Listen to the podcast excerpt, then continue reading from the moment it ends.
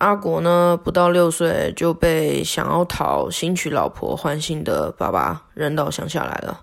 好在他懵懵懂懂，他心里就觉得奶奶这里也挺好的，晚上睡觉可以闻到那棵在院子里一阵阵吐露芳香的夜来香，浓浓的困意随吹来的夏夜凉风，挠得树树们彼此的沙沙低语夹杂，轻轻柔柔，每晚都来领阿果去他们的梦里，这也是挺舒服的。那他白天呢，就跟着奶奶一起去热闹的菜市场。奶奶拄着把手已经被摸得发亮的拐杖，阿果手里就揣着一个大塑胶袋。菜市场棚子架得老高，太阳根本进不来。那在棚子下面呢，左右两侧各有一列热情的摊贩在欢迎客人，什么都卖啊，什么都不奇怪。那些鸡蛋、水果、蔬菜、猪肉，全在各式各样的篮子、袋子里。排排列，呃，多的看不见尽头。市场里的人们见了阿果都喜欢不已啊，直夸阿果面相很好，有礼貌又孝顺，这么小年纪就会帮奶奶拎菜。卖菜的老板娘这次又多抓了三四株新鲜的大葱，一大把九层塔，乐呵呵的，就是爽快的送。阿果放暑假了，看奶奶把从不离身的大拐杖换成小小的细木棍，虔诚跪坐，手敲木鱼，耳听大悲咒，嘴还随时不忘念南无阿弥陀佛。时间一到，还会给家里那一桌盘坐在莲花上的佛像烧上三根香。奶奶说一定要三根，这是象征着恭敬佛法僧。阿果完全听不懂。但看桌上的佛，耳垂极长，眯眯眼，眼尾翘翘的小嘴巴，头上还戴了一个很像他之前吃过的水果释迦。在这个非常朴素的家里呢，佛反而一身精啊，就这样盘坐在自己的小莲花上。阿果忍不住也小声的说了一句阿弥陀佛。奶奶听了很是高兴，说这是做好事哦，每说一句阿弥陀佛，坏事就会消失。西方极乐净土还会开上一朵漂亮的大莲花。阿果呢，要在很久很久以后，他才会知道说，极乐净土，它之所以在西方，是因为那是一天结束时，月亮及太阳最后沉没的归宿，那也是表示超脱烦恼的人们最后应该要回归的地方，就是往西越过婆娑世界，大概十万亿佛土。啊，那里就是很美，没有贵贱，每个人都可以得到至高的快乐。人类个体围观集成的痛苦都会一瞬间消失，幻化成徐徐绽放着的大莲花，片山片海，连风都好似粉色、金色、清甜流淌着。他抿嘴啊，嗯，破除凡人对空间、时间、距离的执着的话呢，他知道脱离肉身以后，往生净土刹那就可以到的。他合眼。就能看见，尽可能在每一次醒来前呢，搜寻眼皮底下的片刻残影，在脑中细细回味。佛悄悄地靠近他，就算在日光灯下，也盖不住佛一身温润的金光。佛伸手在阿果面前轻轻一挥，阿果的眼泪在落地前已变成一朵朵小小莲花。佛对阿果微笑。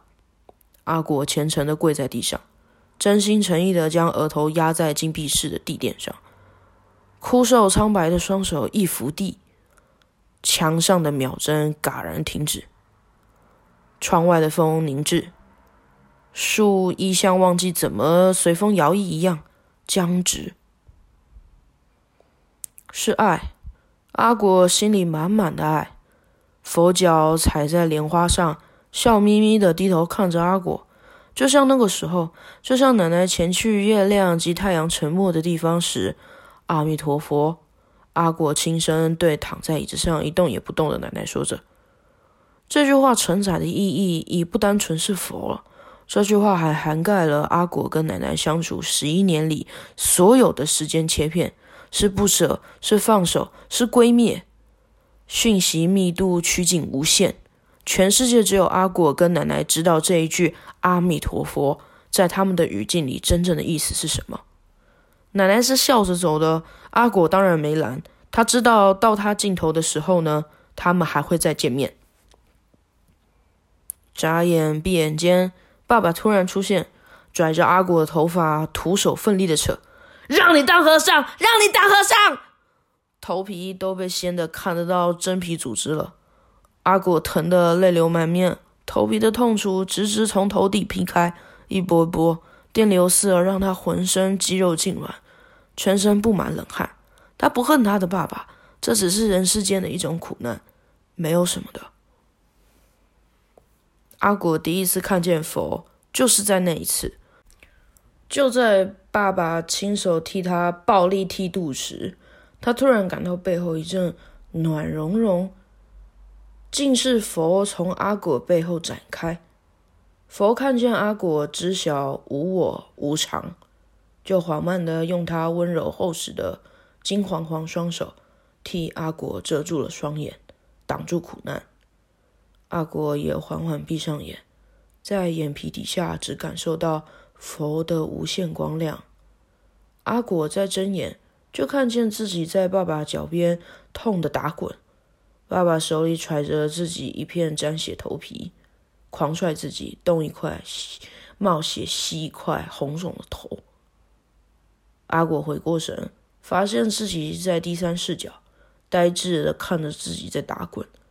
站在这边看的他，感觉不到同时正在疼痛、正在打地上打滚的自己。阿果此刻不是阿果，在某意识里一片虚无中顿悟，在一切有为无为的诸法中，自己的存在只是想象出来的，不符合现实的主观概念。所以他喃喃自语，看那个自己抱着爸爸的腿，求爸爸不要再伤害他的自己。肉体上的疼痛实际并不存在的。这句话在这片意识里回荡了许久许久。阿果从此每天顶着一个不会愈合、满是伤口的大光头去学校，偶尔佛也会陪他走一段。只要佛一出现，他常常就觉得他不在当下，也不是当下的自己。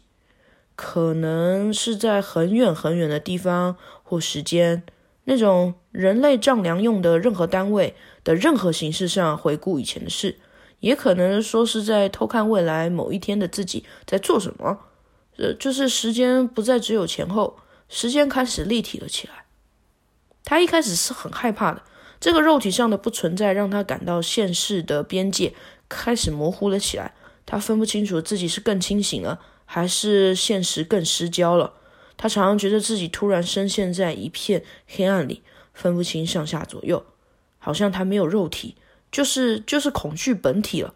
他试图向上走，但走个三天三夜也没结果，感官剥夺。猛然发现自己好像其实一直都是在向下走的。这时候佛没出现，任他痛苦。他像被人发射去了无限膨胀中的宇宙。距离下一个可见物是无限远，西方极乐世界也不瞧见。只见爸爸，画面一片血红，无限循环，笑眯眯贪恋榨取他肉身痛苦的脸，拳脚相向，布满老茧的手在阿国脸上搓揉，拇指往阿国眼睛无情施压，或猛掐他的脖子。阿国感觉眼压飙高，呼吸困难，太阳穴猛跳。意识混沌间，爸爸那时的双眼跟佛的眼霎时重叠。到底自己信的是魔还是佛？他盘坐，断言这是佛的考验，要我破除肉身限制上的执着，在虚无缥缈的黑暗中静止不动。但实际上是阿果是被爸爸用球棒打到脑震荡，多处挫伤骨折，在现实世界的医院躺了七天，昏迷不醒。阿果醒来早就忘记了，只觉得自己真正的顿悟了。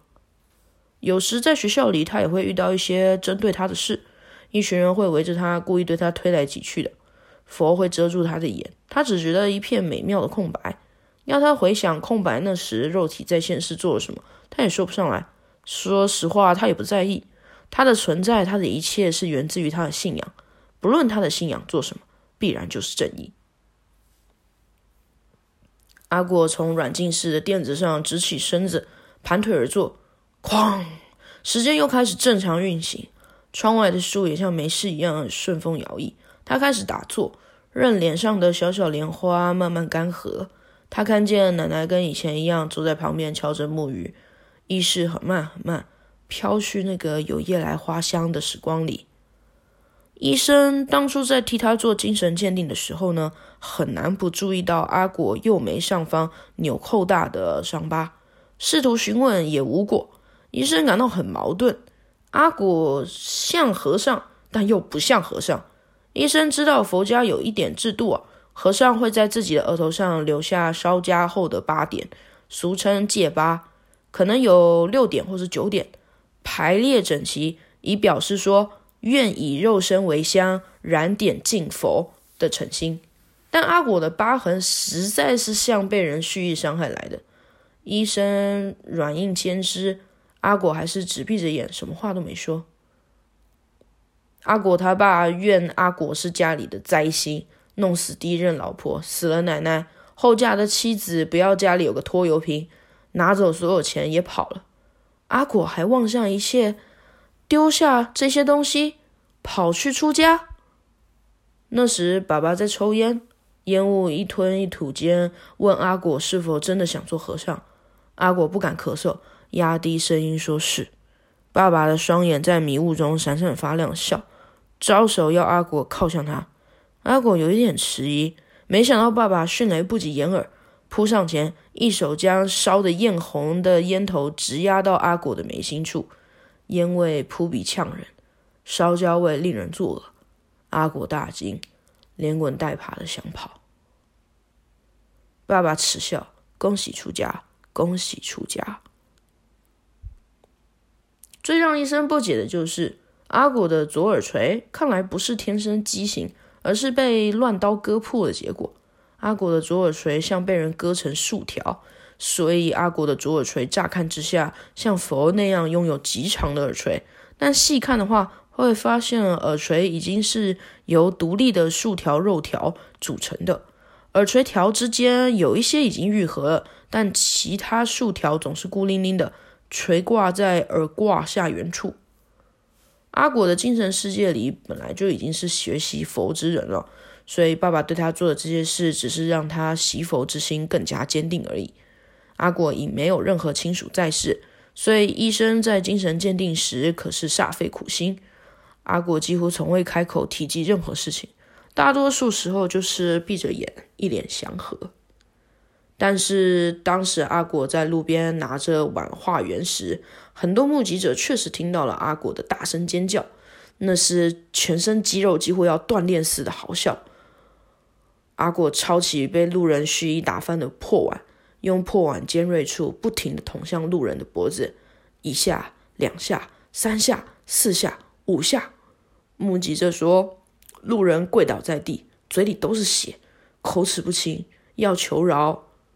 阿果的手也破了，鲜血勃勃地涌出，乍看之下像掌心在冒火。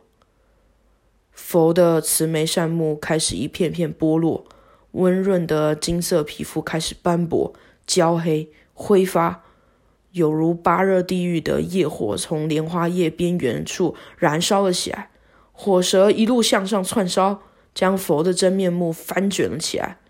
佛的真身在烈焰中显现，极致的黑色，笑眯眯的细凤眼，竖铁铮铮的扩张，让人看到深不见底的眼洞里喷烧着蓝色火焰。佛的下巴脱臼，小嘴敞开，里头尖牙长得密集，一圈又一圈。喉咙深处则是爆出阿果全力的尖叫：“阿弥陀佛，阿弥陀佛！”花开了，血红的大脸，一朵、两朵、三朵、四朵，像接二连三炸起的红炮竹，意象是。血盆大口的世人怪物，阿果笑眯眯，就像佛，在他的极乐世界里，这样的大红脸，别人可是喊不出来的。